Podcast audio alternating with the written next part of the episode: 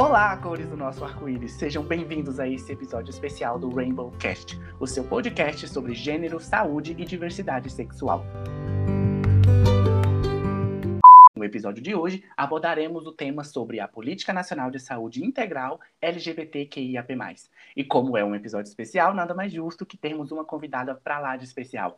Ela é uma profissional da saúde que atende no ambulatório trans aqui de Florianópolis. Então seja muito bem-vinda, doutora Isadora, ao nosso episódio de hoje.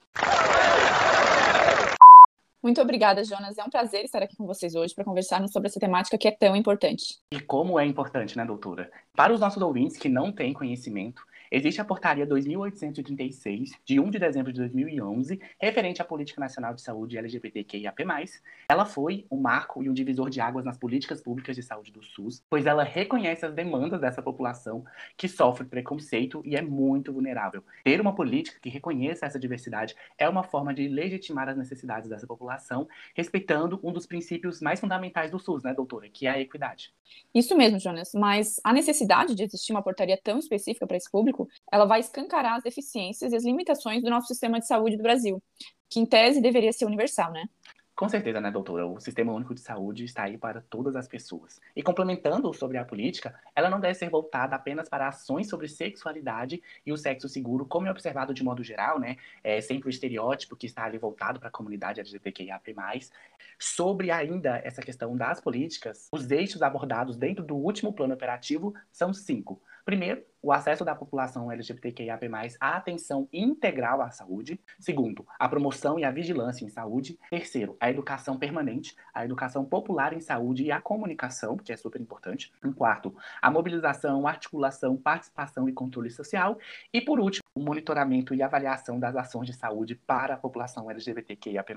Exatamente. E também é importante lembrar, Jonas, que o texto da Política Pública Nacional de Saúde Integral não chega a abranger toda a comunidade. Por exemplo, homens e mulheres intersexuais a população queer, pansexuais e outros gêneros fluidos ainda não são cobertos, o que expõe a necessidade da política ser atualizada para que o direito à saúde dessas pessoas seja também defendido, né?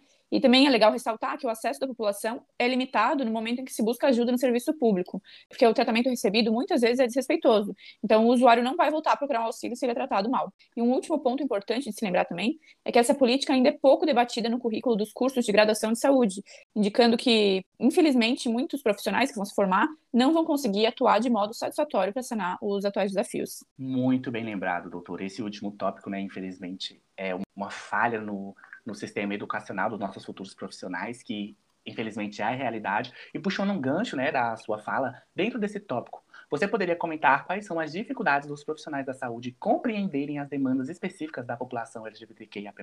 Sim, claro. É, eu acho que uma das dificuldades é, mais gritantes, assim, é o despreparo informacional sobre as especificidades ligadas às diferentes identidades de gênero e orientações sexuais. Então, isso acaba distanciando os profissionais de saúde e impede que eles promovam o cuidado e conheçam o usuário para poder acolher e entender as demandas particulares de cada um ali da sigla do grupo, né? Então, essa inadequação de serviço de saúde é, ao usuário afasta a comunidade LGBTQIAP+, e demonstra falhas na integralidade do acesso ao SUS. Isso é verdade, né, doutora?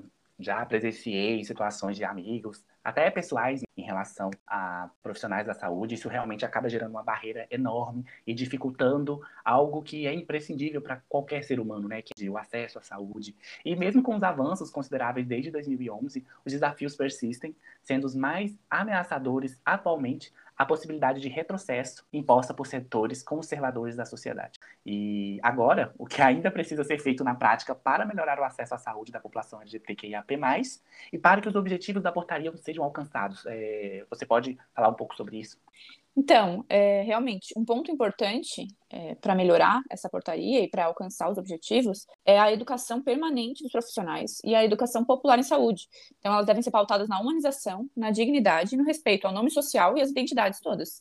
Além disso, é essencial a inclusão dessa temática nos currículos de saúde para que todos os profissionais é, saiam formados com conhecimento dos fundamentos necessários para proporcionar acolhimento, prevenção, promoção e terapêutica de qualidade à população LGBT, né?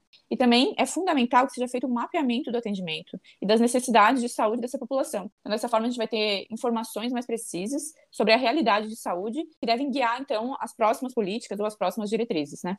Exatamente, doutora. Essas políticas públicas se fazem muito importantes para mudarmos a, realidade que é vivenciada hoje. E vendo aqui agora, estou vendo que nosso tempo está estourado, porque hoje é um episódio especial, vai ser uma coisa mais rápida, mas vamos continuar esse debate lá nas nossas redes sociais, vamos abrir caixinhas de perguntas lá no Instagram, pode mandar sua dúvida, que a doutora vai estar tá aqui respondendo junto com a gente. E, Isadora, doutora, quero agradecer demais a sua participação. A doutora é uma amiga muito próxima, aceitou estar tá aqui, aceitou esse meu convite para estar tá participando do nosso Rainbow Cast. Ah, imagina, Jonas, eu que agradeço pelo convite. Eu vou estar lá nas redes sociais do Rainbowcast, tirando as dúvidas de vocês. Então apareçam por lá pra gente dar uma conversada, tá bom? Tchau, gente.